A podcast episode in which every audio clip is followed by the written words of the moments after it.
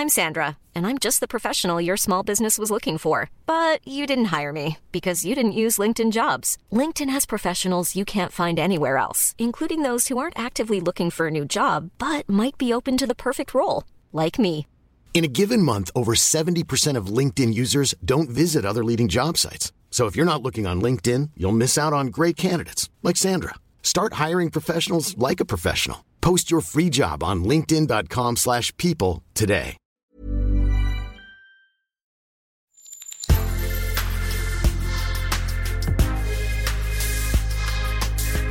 Mais avant l'épisode, j'aimerais vous rappeler que notre premier sponsor, c'est vous.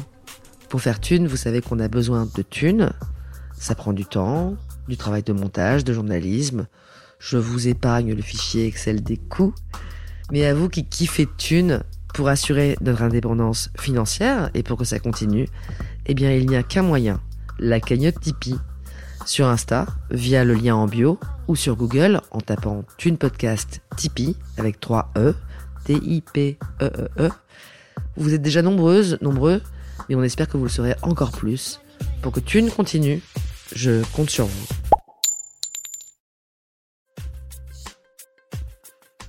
Thune, le premier podcast intime sur l'argent.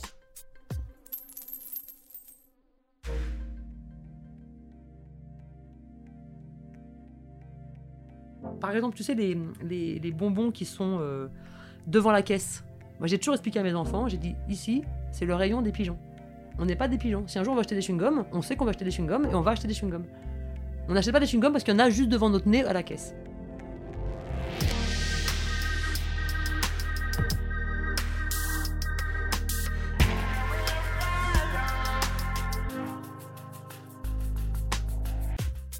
Salomé n'aime pas dépendre, ni d'un homme, ni d'une banque. Alors elle gère, compte, évite les têtes de gondole des supermarchés, refuse toute forme de dépendance et prône l'autonomie à tout prix. Fourmi dans un monde de cigales, Salomé est aussi agacée par les injonctions à consommer. Ce qu'elle aime, elle, c'est la maîtrise. De son budget et peut-être aussi de sa vie. Bonne écoute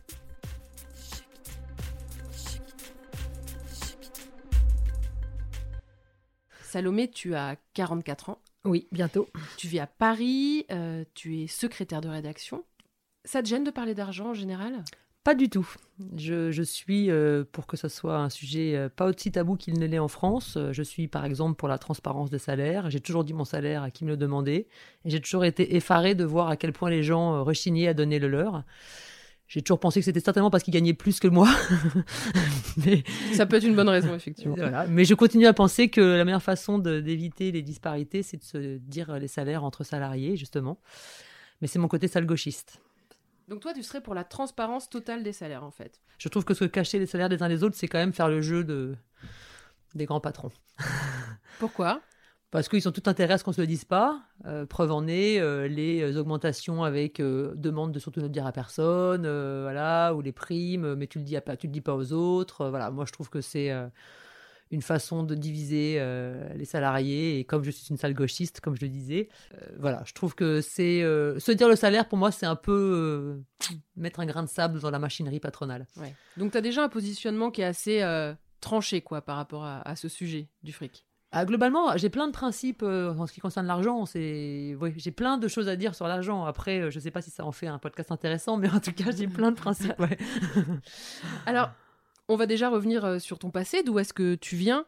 Euh, moi, en fait, je viens pas d'une famille traditionnelle déjà parce que déjà mes parents n'ont jamais vécu ensemble. Moi, quand je suis née, ma mère habitait dans une communauté de lesbiennes hippies à Toulouse, bien qu'elle n'était pas lesbienne, mais enfin une communauté de féministes dont beaucoup étaient lesbiennes plutôt, je devrais dire. Euh, mon père, euh, deux semaines avant ma naissance, est monté à Paris parce que justement il allait avoir une deuxième fille. Donc il s'est dit là, je vais avoir deux enfants, il faut quand même que je mette un peu à gagner des ronds. Donc, euh, je viens d'une famille d'abord euh, au niveau euh, structure un peu chelou.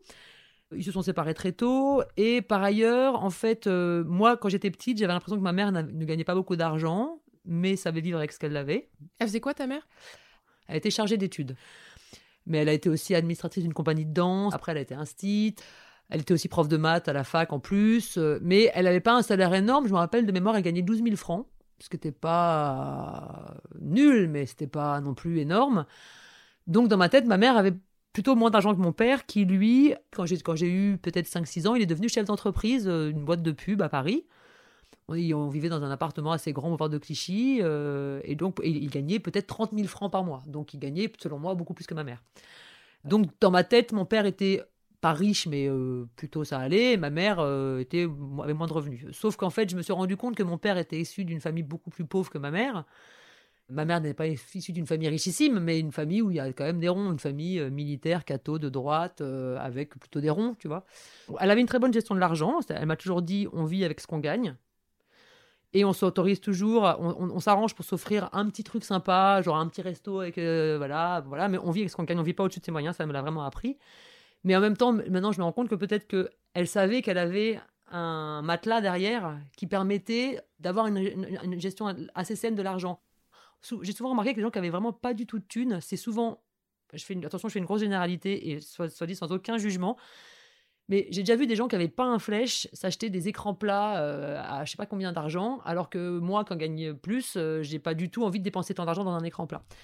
Et peut-être que ma mère, euh, d'avoir ce matelas, ça lui permettait d'avoir une, euh, une gestion assez saine de son argent. Quand mon père, qui lui en avait manqué, même s'il a jamais été pauvrissime, mais il a, il me racontait quand il était étudiant, il regardait par terre s'il trouvait pas des ronds un peu en plus pour mettre un peu de beurre dans les épinards.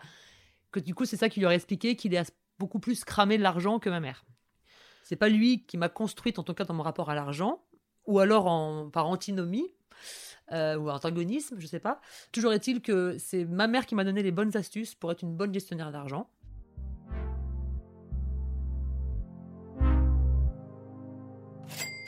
Par exemple, moi, voilà, dès mes 13 ans, euh, j'ai eu un budget mensuel. Elle me donnait 600 francs par mois, mais je me payais tout. Donc. euh, C'est tôt. C'est tôt. C'est tôt, 13 ans. 13 ans, c'est tôt. Je ferai pas ça avec mon fils de 13 ans. Mais voilà, très tôt, elle m'a appris qu'en fait, ben, avec mes 600 francs, si jamais je faisais n'importe quoi avec, avec et ben, je pourrais pas me payer de goûter pendant un mois. Euh, pareil, euh, à partir de mes 15 ans, euh, elle, me disait j'accepte de te payer 30 francs de, de téléphone sur deux mois. Les factures étaient sur deux mois à l'époque. Je sais pas si c'est encore le cas. Donc, moi, chaque coup de téléphone que je passais, je notais sur un carnet et à la fin, la facture détaillée, je surlignais et tout ça. Et tout ce qui dépassait 30 francs, je le remboursais. Mais, mais à l'inverse, sur mon compte bancaire, elle m'avait mis 1000 francs en plus de mon argent en disant c'est pas ton tes 1000 francs, mais c'est comme ça si jamais toi t'es un peu à découvert, tu donneras pas l'argent à la banque. Par contre, à la fin, ces 1000 francs, je les récupère. Et un jour, elle les a récupérés. En fait, d'ailleurs, un jour, quand moi j'avais j'avais suffisamment de, de- d'un peu d'économie sur mon compte, je lui ai dit tiens maman, je te rends tes 1000 francs comme ça. Voilà, maintenant j'ai suffisamment de matelas pour moi-même gérer, et je serai pas à découvert. Et de fait, je suis jamais à découvert. Donc, elle t'a super euh, autonomisé. Ouais. Euh, pourquoi tu fais pas ça avec ton fils de 13 ans? Euh, ma mère a fait ça avec moi parce qu'elle avait bien vu que je faisais pas n'importe quoi avec l'argent. Mais vu qu'il dépense son argent essentiellement en skin, plus maintenant, mais à une époque. en- Fortnite. Fortnite, voilà, en grec. euh, voilà, je me, qu'il n'est pas foutu de mettre 2 francs à gauche, euh, enfin 2 euros en l'occurrence. Moi, je fais pas de l'argent un truc euh, sacré. J'ai un rapport très pragmatique à l'argent. Mais si tu fais porte-nawak avec l'argent, tu mérites pas que je, te, que je te rende autonome plus tôt que prévu. Et d'ailleurs, j'ai aussi dit à mes enfants, parce que je suis une mère indigne, mais qui essaye d'être pas trop indigne.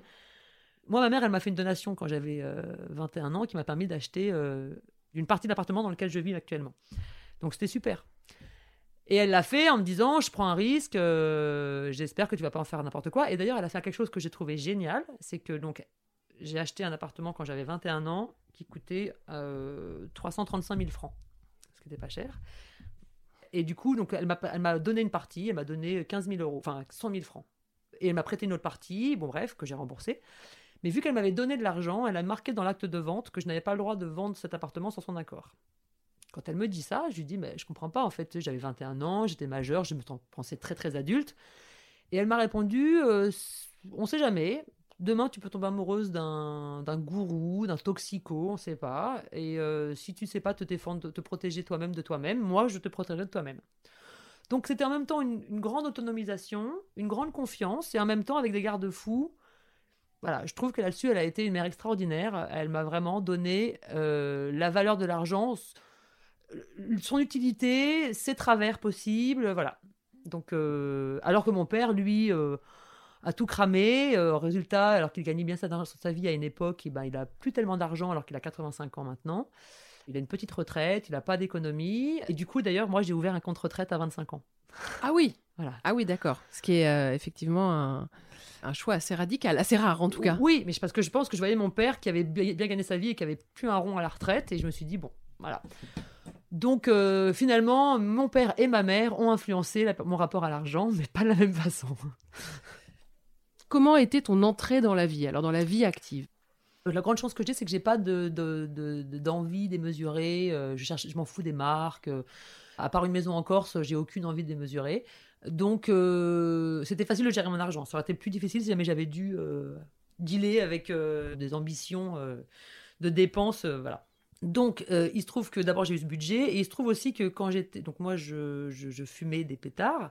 Et euh, quand j'étais en terminale, Mes potes arrêtaient pas de me demander si je pouvais les dépanner, euh, acheter pour eux et tout. Donc bref, au bout d'un moment, ça m'a gavé. Et donc, en fait, en terminale, euh, un peu à mon corps défendant, je suis devenue euh, de shit.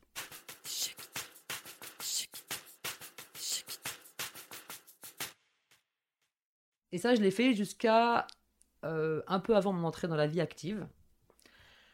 Ce qui fait que j'ai pas tellement souffert de ma vie d'étudiante parce que, euh, bon, d'abord, je donnais des cours de maths, des cours particuliers parce que voilà, ça m'intéressait, puis il fallait que j'ai une couverture quand même.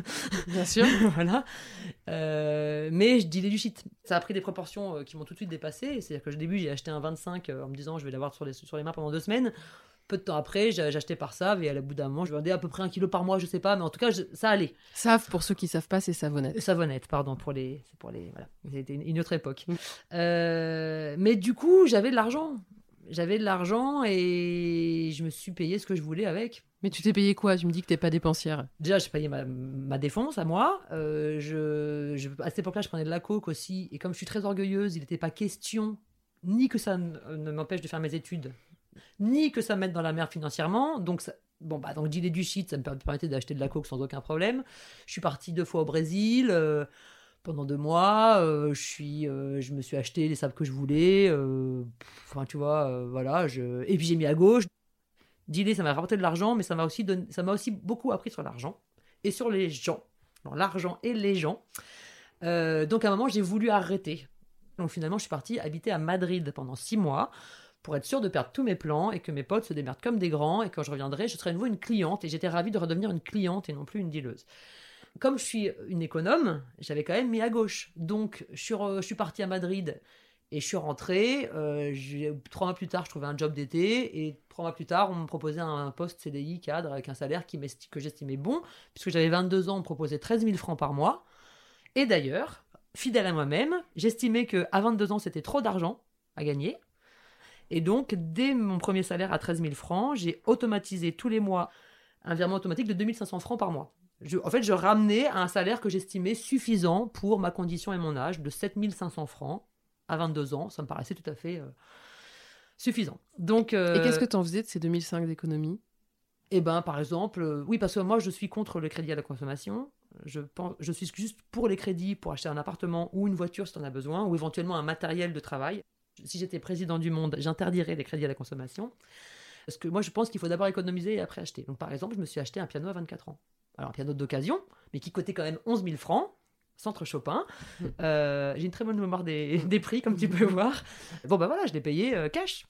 Parce que j'avais économisé. Et moi, je préfère vivre comme ça. Euh, j'économise, j'économise, j'économise. Et comme ça, le jour où j'ai envie, même si c'est une envie qui n'est pas légitime, vu que j'ai l'argent que j'ai économisé, euh, je le fais sans honte.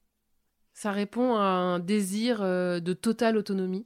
Oui, euh, c'est marrant parce que je me suis marqué ça sur mes petites notes, que je suis très attachée à mon autonomie, autant mon autonomie par rapport aux hommes, mais aussi mon autonomie par rapport aux banques. Alors, je dis ça, j'ai un crédit immobilier, j'ai même deux crédits immobiliers sur le dos, mais déjà, d'abord à des bons taux, donc j'ai pas l'impression de me faire trop en... arnaquer. Voilà. et surtout parce que, bon, bah, pour acheter de la- dans la pierre, on peut difficilement, sauf si on est vraiment riche, on peut difficilement se passer d'un crédit. Mais oui, oui, je suis, euh, je suis contre les- le, le- le découvert autorisé, je suis contre le débit différé. D'ailleurs, quand je commençais à travailler, alors qu'avant, j'avais pas de revenus fixes, j'ai commencé à avoir 10 000 francs qui tombaient tous les mois. Ma banque m'avait euh, envoyé un courrier me disant que dorénavant, j'avais le droit à 6 000 francs de découvert autorisé. Et je leur avais envoyé une lettre. Donc oui, oui, euh, la banque, je me suis très méfiante, et moins j'ai besoin d'eux, mieux je me porte. À quel âge t'as commencé à être secrétaire de rédaction? Ah ben tard, puisque c'est j'ai commencé à être secrétaire de rédaction quand j'étais enceinte de ma fille qui a 6 ans, donc euh, il y a 7 ans. D'accord, c'était une reconversion en fait.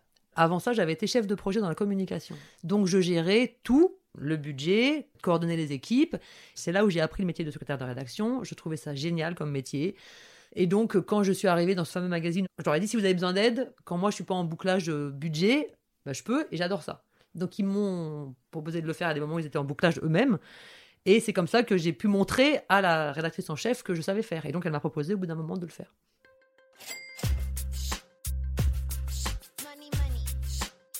Donc tu es devenu secrétaire de rédaction, tu travailles actuellement dans des magazines. Euh, quelle est ta situation à l'heure actuelle? Alors, professionnel, je suis à un virage de ma vie, puisque je, je suis en train de quitter l'entreprise dans laquelle je suis depuis 9 ans, suite à un plan social. Je trouve que le droit du travail devient euh, n'importe quoi, que c'est peut-être le moment où jamais est l'âge parfait pour essayer une vie de freelance, surtout encadrée par des mesures d'un plan social. Voilà, donc j'ai décidé là de me lancer un peu, alors que mon père, depuis que j'ai 20 ans, me dit tu devrais être freelance. À chaque fois, je disais non, non, non, moi je suis vraiment une salariée dans l'âme. Mais là, je me dis, bon, allez, je me, je me, je me lance, je- j'essaye. Euh, maintenant, j'ai des compétences que je peux revendre en tant que freelance. euh, et puis, encore une fois, je trouve que ce que devient l'entreprise, euh, de manière générale, est assez flippant. Et en plus de ça, je vais essayer de faire une double vie de freelance parce que je voudrais donc être secrétaire de rédaction à mon compte. Et aussi, je voudrais faire une reconversion en prof de yoga, même si je sais que le monde entier devient prof de yoga. Mais par contre, je voudrais pas que ça devienne mon gagne-pain principal, parce que je voudrais que ça reste ma une passion. Et je voudrais que ça reste un, domaine dans lequel je suis utile aux autres, sans, euh, euh, ambition euh, pécuniaire. Alors, je dis pas que je vais faire ça gratos, parce que j'ai quand même des factures à payer, mais euh, j'ai pas prévu de faire fortune dans le yoga. De qui est composé ton foyer à l'heure actuelle? Je suis mère de trois enfants, deux garçons d'un premier homme et une fille d'un autre homme avec qui je suis encore. Je ne suis plus avec le père de mes garçons, qui lui-même a deux enfants. Donc on est une famille recomposée, mais un peu particulière, puisque nous ne vivons pas ensemble. En fait, euh, déjà, moi j'ai toujours défendu ce modèle de ne pas vivre ensemble, même si on avait des enfants, si on peut.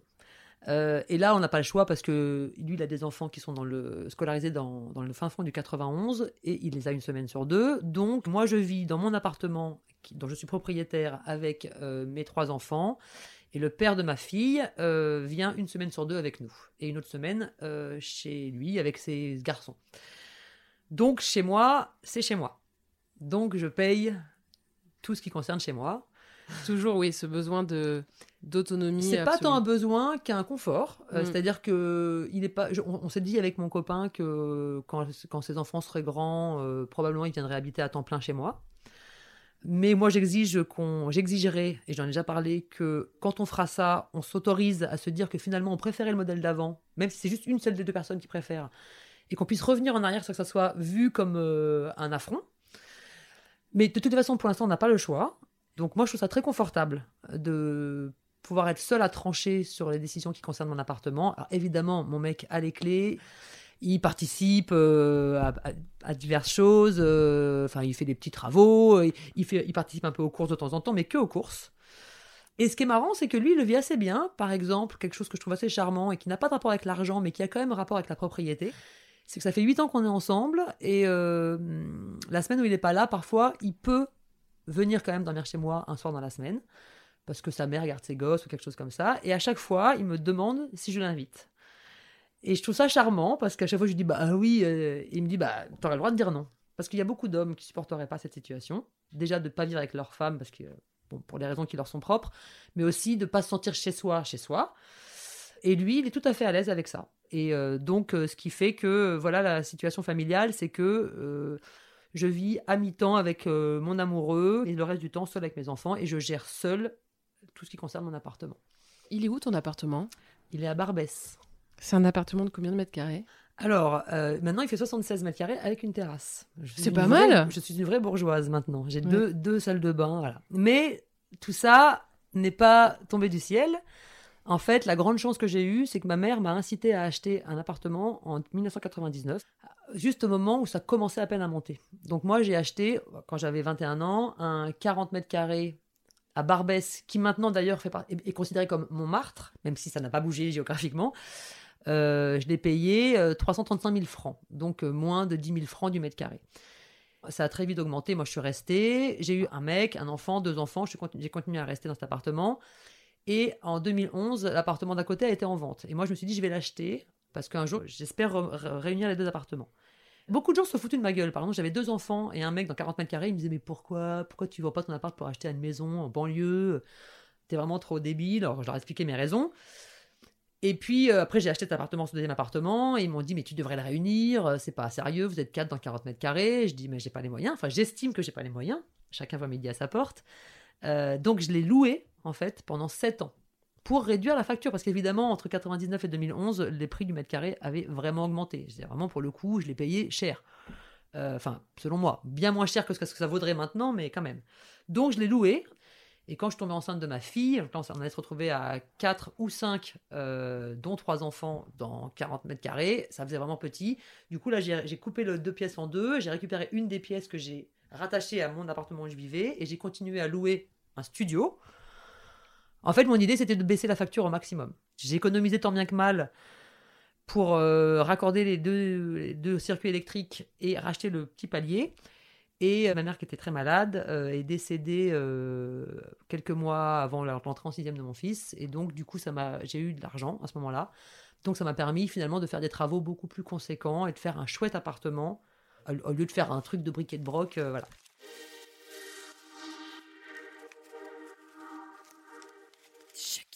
M'estime très chanceuse aujourd'hui d'être propriétaire d'un 67 mètres carrés avec terrasse que j'ai fait construire avec l'argent de ma mère à Paris, à Barbès. Mais je sais aussi que c'est parce que je me suis engagée à 21 ans sur un crédit, en faisant en sorte de, me donner les moyens de le rembourser, que euh, j'ai pas fait comme beaucoup de mes amis qui ont tout de suite voulu acheter grand. Moi, j'ai euh, accepté de vivre dans petit, le temps de faire baisser la facture de l'autre appartement. Et puis, bon, ma mère est morte, j'aurais préféré qu'elle meure pas aussi. Bon. Mais ce que je veux dire, c'est que cet appartement, j'ai une part de chance, je suis vernie, et une part aussi de qui je suis et de mon rapport à l'argent et à l'espace et à la précaution et d'abord mettre de côté, réduire la facture et voilà. Ton rapport à ces fourmis, parce qu'effectivement, acheter un appartement à Paris à 21 ans, euh, c'est une sacrée charge qu'on se met euh, sur le dos, quoi. Oui, voilà. Et, et beaucoup de potes me disaient, mais t'es trop con, tu devrais louer, c'est plus simple, tu peux bouger quand tu veux, voilà. Bon. Je regrette rien. Donc tu vis avec trois enfants dans, dans 76 mètres carrés, t'es propriétaire, t'as pas encore fini de payer, hein, t'as encore un emprunt sur le dos. Mhm. T'as combien d'emprunts? Alors, j'ai un emprunt sur le dos, mais celui pour mon appartement principal, la grande bonne nouvelle, c'est qu'il tombe dans trois ans. Mhm. Ça, franchement, à Donc chaque ça fois, fait bah, à chaque fois que je me le dis, je me dis, Tain, c'est ouf, dans trois ans, je paye plus de, de crédit pour mon appartement là où je vis. ça fait combien euh, en moins par mois du coup? 732 euros en moins par mois. Et euh, vu mon salaire, euh, c'est une somme importante. Et il se trouve que euh, j'ai hérité d'un peu d'argent de ma mère. Alors pas tout, parce que mon beau-père m'a fait des pires saloperies, mais je dis quand même, elle avait quand même fait une petite assurance vie à mon nom. Donc c'est grâce à ça que j'ai pu toucher un peu d'argent. Et donc, après avoir fait mes travaux, il me restait encore un peu d'argent. Or, je n'aime pas les banques, comme je l'ai dit. Je préfère la pierre. Et j'ai très peur que mes enfants partent à l'autre bout du monde quand ils seront grands. Donc je me dis, le meilleur moyen d'augmenter mes chances qu'ils ne partent pas trop loin, c'est d'acheter des, des appartements près de chez moi. Et j'ai acheté un petit studio, euh, pas loin de chez moi, euh, avec un crédit sur 15 ans, mais qui est euh, remboursé et en, grande partie par le loyer. Donc, D'accord. Donc voilà. t'es quand même une sacrée investisseuse. Oui, mais que dans la pierre. Tout ça en gagnant combien par mois? Alors, euh, il se trouve qu'il y a peu de temps, euh, juste avant de me faire licencier, j'ai été fortement augmentée parce qu'en fait, j'ai été mise à un autre poste et j'ai bataillé comme une dingue parce que c'était un poste à responsabilité pour avoir un meilleur salaire. Donc actuellement, j'ai un bon salaire puisque je suis à 4200 euros brut par mois. Mais ça date d'il y a trois mois. Et en net, ça fait? Euh, ça fait 3300 net. C'est un bon salaire, mais quand même avec trois enfants à, à charge euh, et des emprunts à Paris. Oui, parce qu'il y a cinq mois, je gagnais 3200 euros brut par mois. Ouais. Donc ça faisait 2300 net par mois. Oui, c'est pas énorme ça, Non. 2300 net. Hein. Non, voilà. Alors j'ai la CAF, parce que j'ai trois enfants. Mais T'as combien euh, de CAF? j'ai à peu près 700 euros parce que j'avais euh, j'ai les allocations familiales de, de trois enfants, plus euh, j'avais une allocation parents isolés pour mes deux garçons parce Mhm. que euh, leur père n'était pas en mesure de me de m'aider financièrement, sachant que pour mes garçons je payais tout, que pour mon appartement je paye tout. Et euh, pour ma fille, on partage, mais mon conjoint gagne moins d'argent que moi, donc euh, on partage pas forcément à 50-50. D'accord. Oui, donc c'est quand même un beau tour de force euh, ce que tu as fait. quoi. Tu as acheté un premier appartement, puis tu as acheté un deuxième appartement, tu as réuni les deux et tu as acheté un studio. Voilà. Tout ça avec un salaire euh, pas énorme, Pas énorme. euh, Mais une trois donation. enfants, dont Voilà. deux à ta charge unique et une donation. Une donation de combien du coup? Donc ma mère m'a fait, en fait, j'ai eu une donation quand j'étais en, en 99, quand j'ai acheté mon premier appart, elle m'a donné 15 000 euros. Donc ça, Ouais, c'est ce que tu nous voilà. disais. ouais. par contre, quand j'ai racheté ma, ma deuxième appart, elle m'a refait une donation de 50 000 euros. Bon, elle était déjà malade, après elle est vraiment tombée malade. Et après elle est morte. Et j'ai touché euh, 300 000 euros, je crois. Alors après impôt, je crois que j'ai touché 300 000 euros. Franchement, le, le bel appart et le studio, c'est parce qu'elle est morte. Si elle n'était pas morte, j'aurais 75 mètres carrés, sans terrasse, sans studio. Mais je serais déjà bien, hein. Voilà, mais c'est pas trop mon salaire qui m'a aidé à acquérir de la pierre. T'es arrivé à mettre de côté quand même avec ton salaire? Un truc que je fais, c'est qu'à chaque début de mois, quand mon salaire tombe, tout ce qui dépasse mon salaire, je le mets sur un compte. Par définition, je m'instreins à ne pas dépenser plus que ce que j'ai gagné. Donc oui, j'économisais autant que je pouvais. Et euh, il m'est arrivé de devoir vendre des choses pour pouvoir me payer des vacances au ski. Et voilà, et je le fais sans, sans, sans problème. Je suis à l'aise avec euh, ça. Et, par ailleurs, j'ai eu des gros frais d'immeuble à, à payer. Bon, bah voilà, ça m'est arrivé de vendre des trucs, un sac euh, qu'on m'avait donné pour que je puisse me payer ça. Voilà. C'est comment aller au ski sans dépenser trop d'argent? Alors, euh, moi, pendant très longtemps, ce qui m'a permis de partir au ski sans beaucoup d'argent, c'est que choisir des stations, des petites stations, donc avec des forfaits pas trop chers, partir euh, à 5 dans la voiture. Ouais. Moi, je me suis acheté un, un snowboard euh, à 18 ans d'occasion et mes chaussures, comme ça, je n'avais plus à louer euh, le matériel. Donc oui, on peut, on peut diviser la facture par, par deux, une fois que tu as ton matériel et que tu t'arranges pour partir pas trop cher. Ok, donc là, finalement, toi, t'as un bilan qui est plutôt satisfait, quoi. T'as investi, euh, t'es plutôt. Je euh, suis à très contente de mon rapport à l'argent. Ouais. Je pense que j'ai le bon rapport à l'argent ouais. Et je, je suis effarée de voir à quel point l'immense majorité des gens ont, ont un rapport euh, qui m'apparaît très bizarre. Euh, je trouve qu'ils s'asservissent eux-mêmes à l'argent euh, en ne le gérant pas assez bien. Pour moi, l'argent, c'est un outil dont je- j'entends me servir et du mieux que je peux pour moi, enfin du mieux, euh, comme ça m'arrange le plus moi, quoi, tu vois.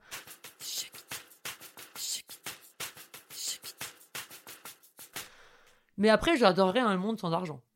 C'est pourri l'argent, c'est pourri en même temps, quoi. C'est pour ça que je suis contente de l'utiliser comme un outil à ma disposition plus que par un truc qui m'a servi, quoi, tu vois. Est-ce qu'il y a une peur de manquer derrière ça, quand même? Je déteste manquer. Encore une fois, la chance que j'ai, c'est que j'ai pas des grandes euh, envies démesurées. Mais euh, c'est parce que j'ai- peur de manquer que je fais en sorte de ne pas manquer et de ne jamais me retrouver en situation où je dois euh, manquer. Et par exemple, euh, je suis celle qui prête de l'argent à mes amis. Ou à mes amis ou à d'autres gens. Ça m'est déjà arrivé de prêter de l'argent à des gens de ma famille, à mon mec, à mon ex Reconnaissance de dette ou pas? Sans reconnaissance de dette. Juste, moi, j'écris sur mon petit calepin que j'ai prêté telle date, tel temps d'argent à telle personne. Ça doit être mon passé de qui ressurgit.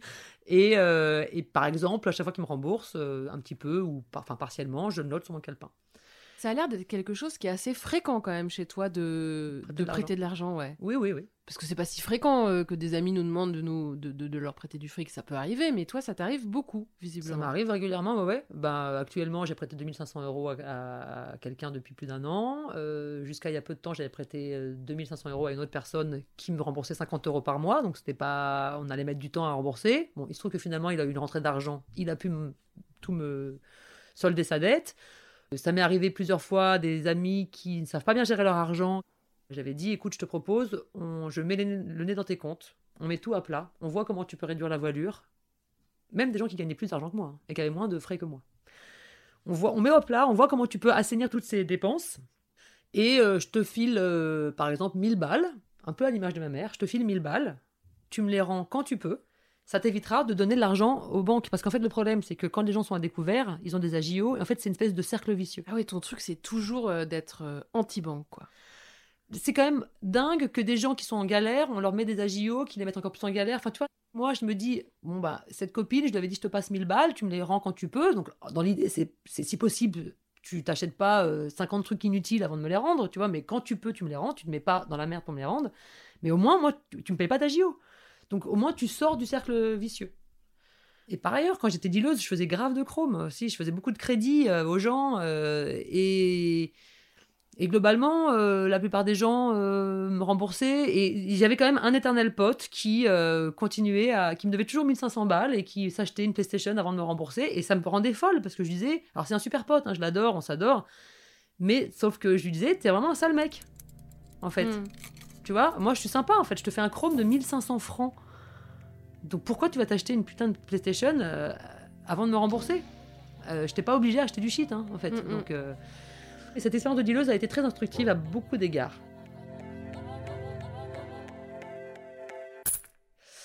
Voilà, donc oui, oui, donc je prête de l'argent, j'aide des gens à mettre leur compte au carré, des gens que j'aime, hein, et je prête de l'argent à des gens que j'aime aussi. Et pareil, euh, on me disait que je, pouvais, je pourrais me faire payer pour aider les gens à mettre leur argent au carré. Mais pareil, c'est totalement illogique. Et si j'étais payé pour, euh, je ne saurais pas le faire parce que j'aurais l'impression d'être euh, une, sale une mauvaise personne. Mais toi, ce que tu dis, c'est que tu vas donc aussi fréquemment aider tes potes à remettre leur compte euh, à au plat. carré, ouais. Je l'ai fait quelques fois où, en gros, euh, j'ai dit vas-y, tu m'amènes tes comptes bancaires.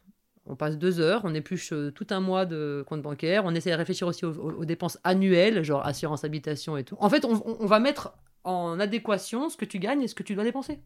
En fait, il y a le modèle je dépense plus que je gagne n'est pas viable. Et non seulement il n'est pas viable, mais en plus, il t'amène au découvert et donc aux AGO et donc au cercle vicieux. Tu leur fais des tableaux Excel? S'ils avaient, s'ils savaient gérer Excel, ils n'auraient pas besoin de moi pour gérer leur compte. Ouais. Et moi, Et- j'adore le logiciel Excel en plus. Je trouve qu'il est génial.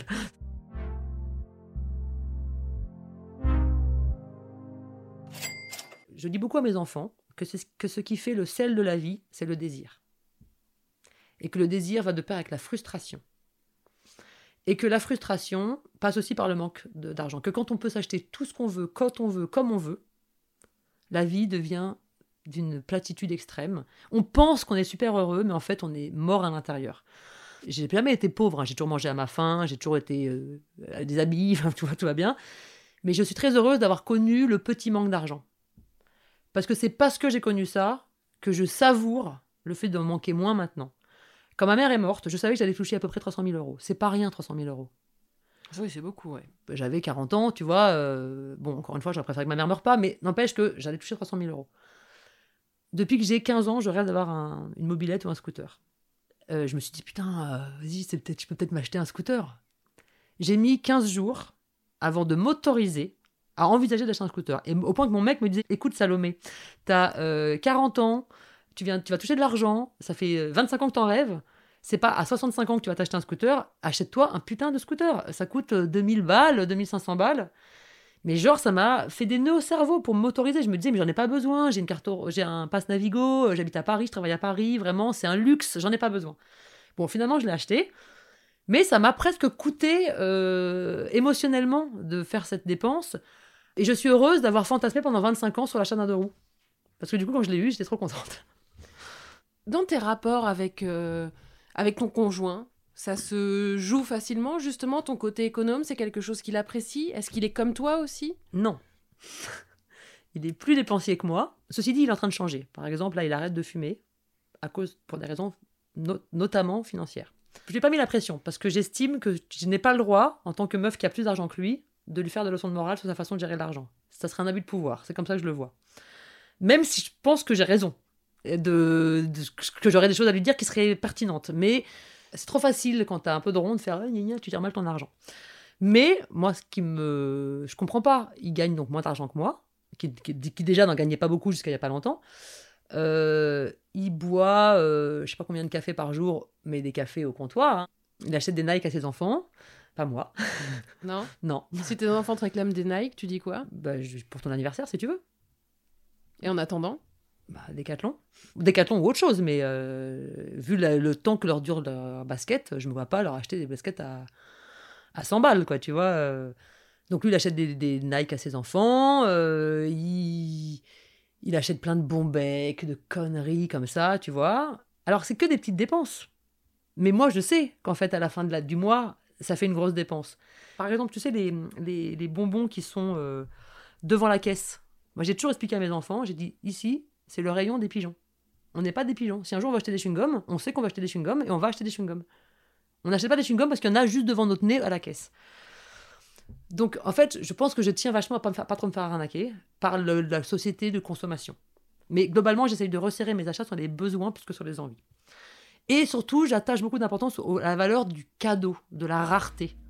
Donc, je pense que la rareté et la frustration créent le désir et rendent la vie intéressante. D'accord, donc ça, c'est ton leitmotiv, c'est euh, ce qui te. Ça m'anime. ouais, Ça m'anime beaucoup et, et- et en plus, je suis convaincue d'être dans le juste.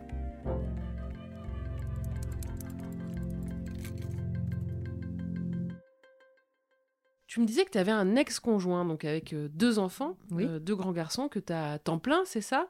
Euh, oui, alors maintenant, ils sont, maintenant on est jusqu'- depuis quelques mois, mais jusqu'à pendant la, la- la plus grande partie du temps, je les avais à temps plein. Je suis curieuse de savoir comment ça se passe pour toi, donc qui est assez euh, précautionneuse, enfin en tout cas qui anticipe. Comment est-ce que ça s'est passé? T'as demandé une caution? T'es allé voir un avocat? En fait, il se trouve que les deux pères de mes enfants, ça, ça s'est passé de la même façon. En fait, moi, je paye tout. Je tiens des comptes sur mon petit calepin.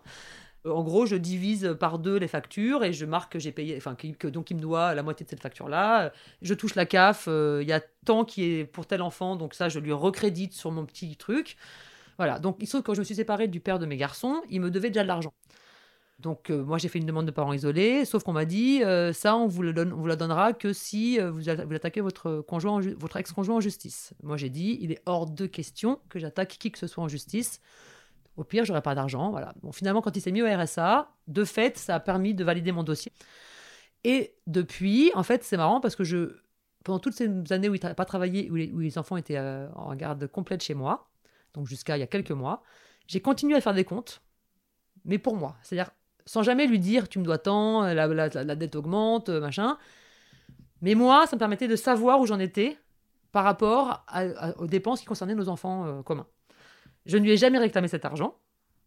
Il se trouve que quand on est rentré en garde alternée, par contre, quand il m'a demandé de faire une garde alternée, j'ai dit OK. Il m'a dit qu'il voulait du coup avoir la moitié de la CAF. Donc j'ai dit OK, il n'y a pas de souci, mais par contre, à partir de maintenant, on fait des comptes. Les comptes d'avant, j'en ai jamais parlé. Et je m'assois dessus. Je sais juste où j'en suis. Mais par contre, voilà, si tu veux la CAF, il faut que, les dépenses soient un peu. Voilà. Donc ça s'est passé comme ça. Et donc avec le père de ma fille, on fait pareil. C'est-à-dire que je paye tout. Euh, il se trouve qu'à un moment, il avait une- beaucoup de problèmes d'argent, donc je lui ai carrément prêté de l'argent. Donc on a, une, on a ce, ce- ce- ce truc où euh, parfois je lui dis attention, la dette augmente beaucoup. Euh, Tu peux aller jusqu'où dans, bah- dans la dette? Plusieurs milliers d'euros. Mhm. Là, le père de ma fille me doit plus de 5000.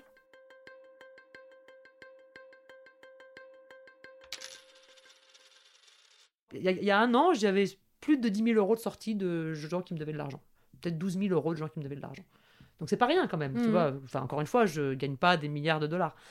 Donc avec mon copain actuel, euh, enfin le père de ma fille, je peux lui dire attention, la dette augmente, euh, peut-être euh, voilà, euh, réduit la voilure, mais en même temps, il est lui, c'est un petit dépensier. C'est pas un gros dépensier, mais il a besoin de ces petites consommations là, ces, ces objets de consommation merdiques, les bons becs, les machins.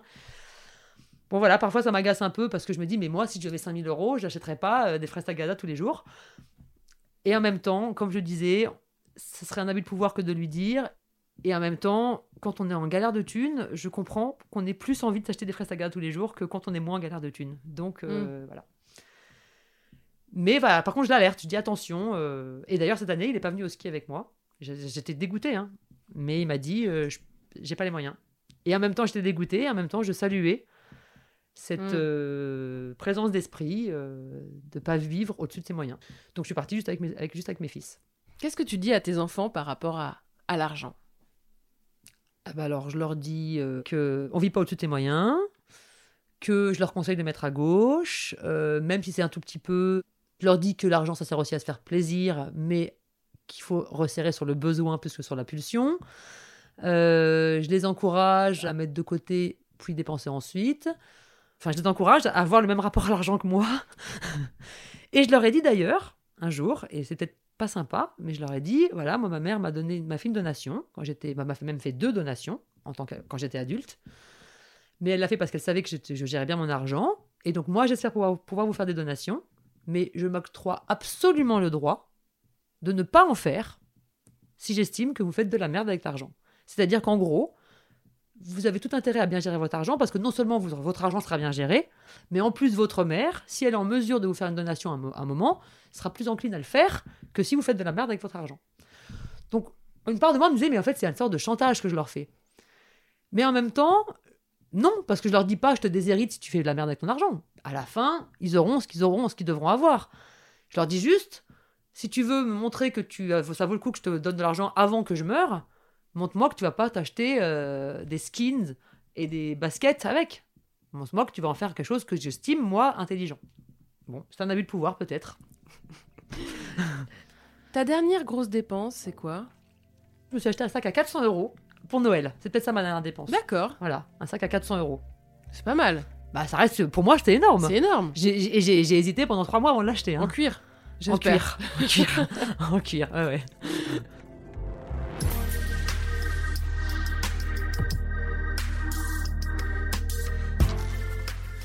Voilà, vous avez encore écouté un épisode de Thune, un podcast de Laurence Velli et Anna Borel. Cet épisode a été réalisé par Laurence Velli, monté par Sidney Clazen et été accompagné par une musique d'Emma Bitson. Si vous aimez Thune, vous pouvez nous soutenir. Le plus simple, c'est des étoiles et des commentaires. Ça a l'air anodin, mais ça ne l'est pas. Pour nous contacter, vous pouvez passer par Facebook ou notre compte Insta. Nous avons aussi lancé une cagnotte Tipeee, parce que donner un peu de thune à thune, ça fait sens et on en a besoin pour continuer. Vous la trouverez dans le lien de la bio de notre compte Instagram. Merci et à très bientôt.